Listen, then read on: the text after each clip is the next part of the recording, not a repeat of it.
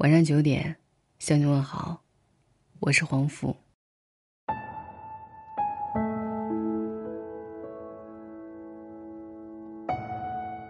我从来都以为，真正的爱是接受，不是忍受；是支持，不是支配；是慰问，不是质问；要体贴，也要体谅。据说百分之九十九的已婚女人都有过同样的念头：恋爱的时候天天盼结婚，结婚了却天天想离婚。是出轨、没钱？还是家暴？到底哪一环出了问题？说来你可能不信。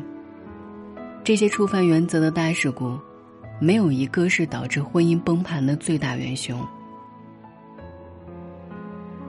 朋友结婚一周年的时候，严肃的给老公列了失踪罪，他扬言以后随便一条，如果一周内重复三次，他就马上冲进民政局做个了断。看过他的清单，我由衷的佩服，不愧是干财务的，连吐槽都条理清晰。十宗罪如下：刷锅却不洗锅盖，垃圾袋堆门口也不扔下楼，衣服袜子到处扔，睡前不洗脸不洗脚，回家就玩手机，内裤袜子牛仔裤居然一起洗，在床上抠脚，脚皮脚趾甲掉一床，上厕所忘冲马桶。牙膏管挤得横七竖八，一套衣服穿一周不换。无数次沟通吵过也闹过，老公总是答应的很好，却永远不改。虽说不是原则性错误，但周而复始，这日子过得太累了，真不如去民政局做个了断。浙江高级人民法院在前不久公布了一组数据。二零一八年，浙江所有离婚案件中，排在第一位的离婚原因，醒目的写着四个大字：生活琐事。越来越多人意识到，耳鬓厮磨的甜蜜是真，一地鸡毛的折磨也是真，相互对立的两面，跌宕起伏的勾勒出婚姻的真相。成年人的爱情，不止在床上，还有衣柜、菜板。洗碗池、马桶，和一双三天不洗的袜子里，看似是两个人的同居生活，其实是来自平行世界的两个成年人，二十多年个人生活惯性的较量。女人以为男人会改变才和他结婚，男人以为女人不会变才和他结婚，结果他们都错了。有这样一个帖子，是一对情侣同一天写下的日记，内容天壤之别。女生的日记是：昨天晚上，他真的是非常非常古怪。我们约好了出去吃饭，我迟到了一会儿，可能他就生气了，不理我，不说话，气氛僵极了。我主动问他怎么了，他只说没事儿，不关你的事儿。回家路上，我对他说：“我爱你。”他一点回应都没有，只是开车。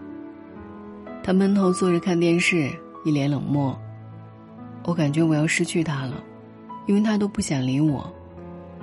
睡觉的时候，我决定要好好跟他谈谈，结果他自己居然睡了，我只好默默流泪。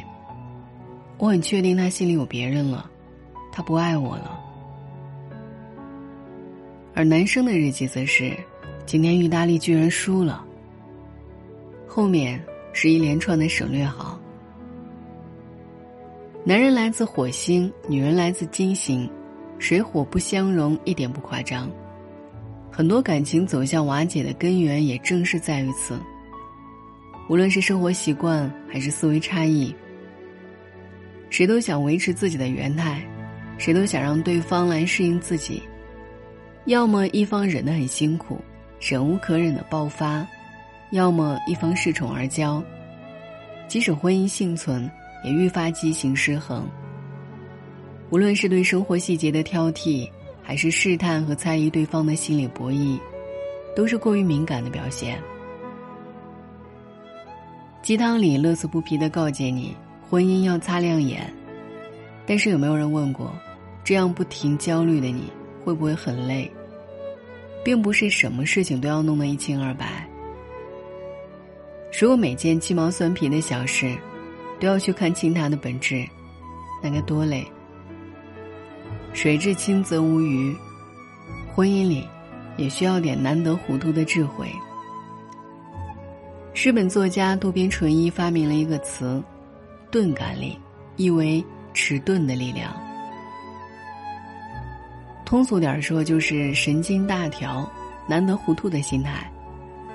爱情独有的排他性，决定了敏感、猜疑、焦虑、紧张是感情的常态；而婚姻细水长流的稳定性，又趋向于用舒服、轻松的方式过一生。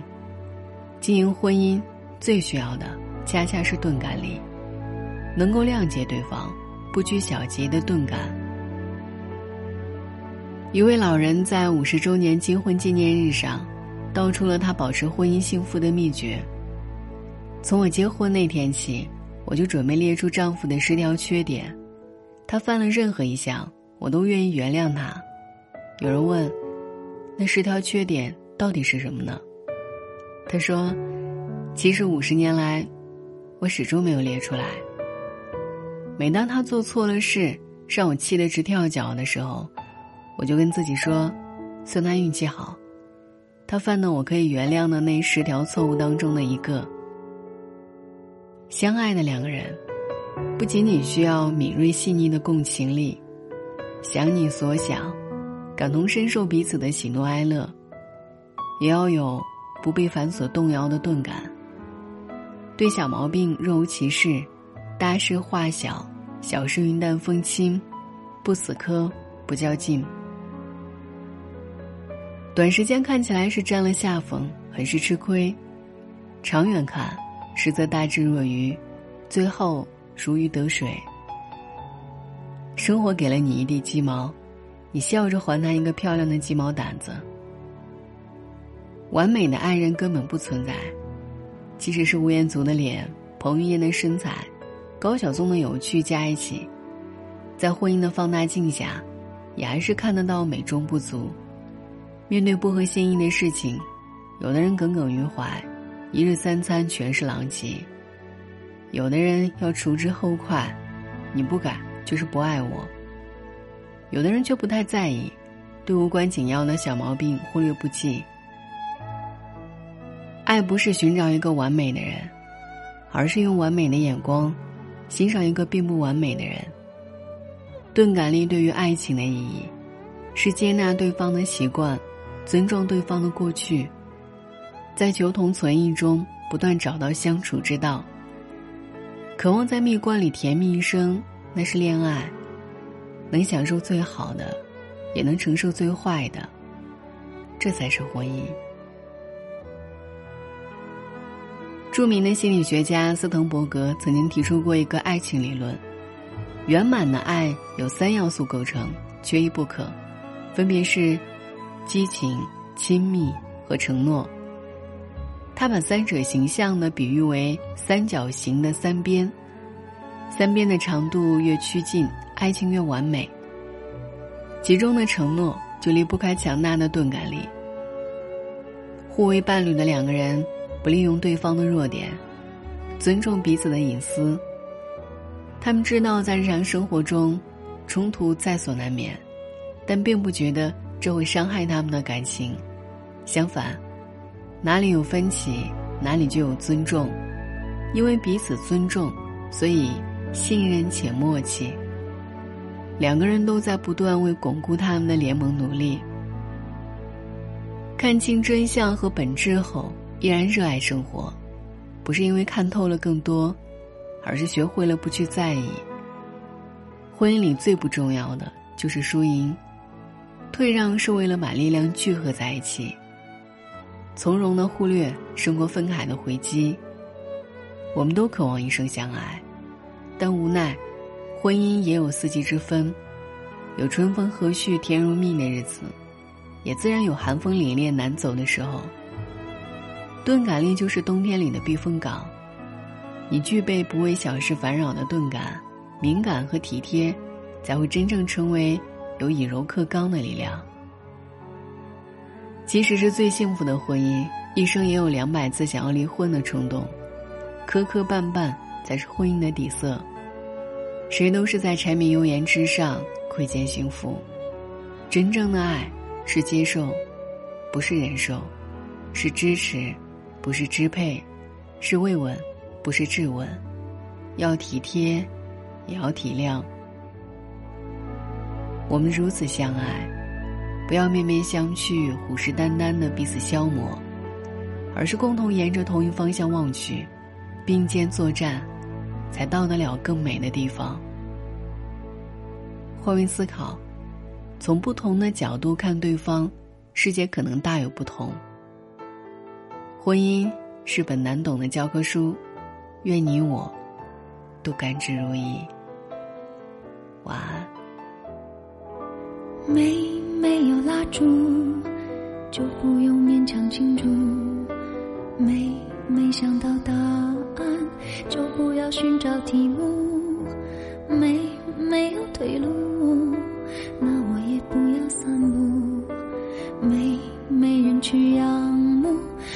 我就继续忙碌。来呀来，思前想后，差一点忘记了怎么投诉。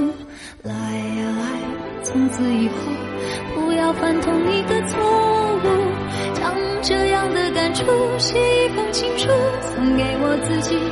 感动的要哭，很久没哭。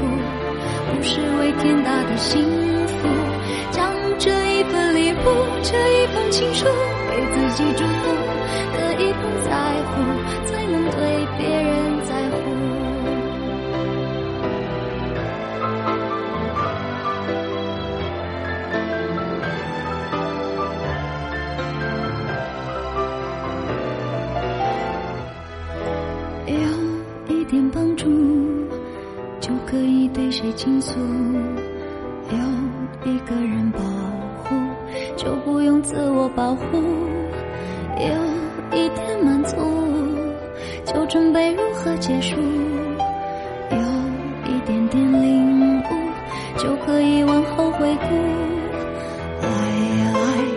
前想后，差一点忘记了怎么投诉。来呀来，从此以后。不要犯同一个错误，将这样的感触写一封情书，送给我自己。感动的要哭，很久没哭，不是为天大的幸福，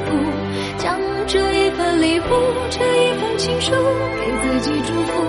可以不在乎，才能对别人在乎。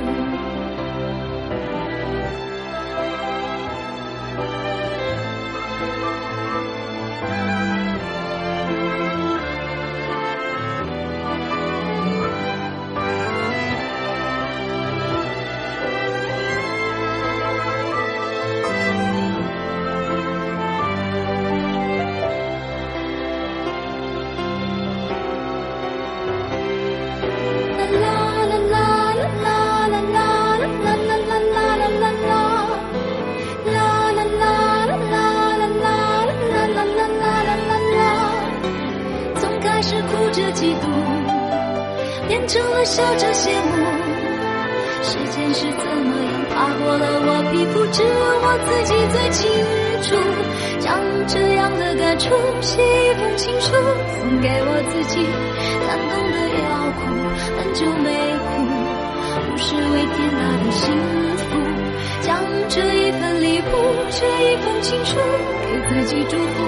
可以不在乎，才能对别人在乎。我亲手将这样的感触写一封情书，送给我自己。感动没要哭，很久没哭，不是为天大的幸福，就好好将这一份礼物，这一封情书给自己祝福。可以不在乎，才能对别人。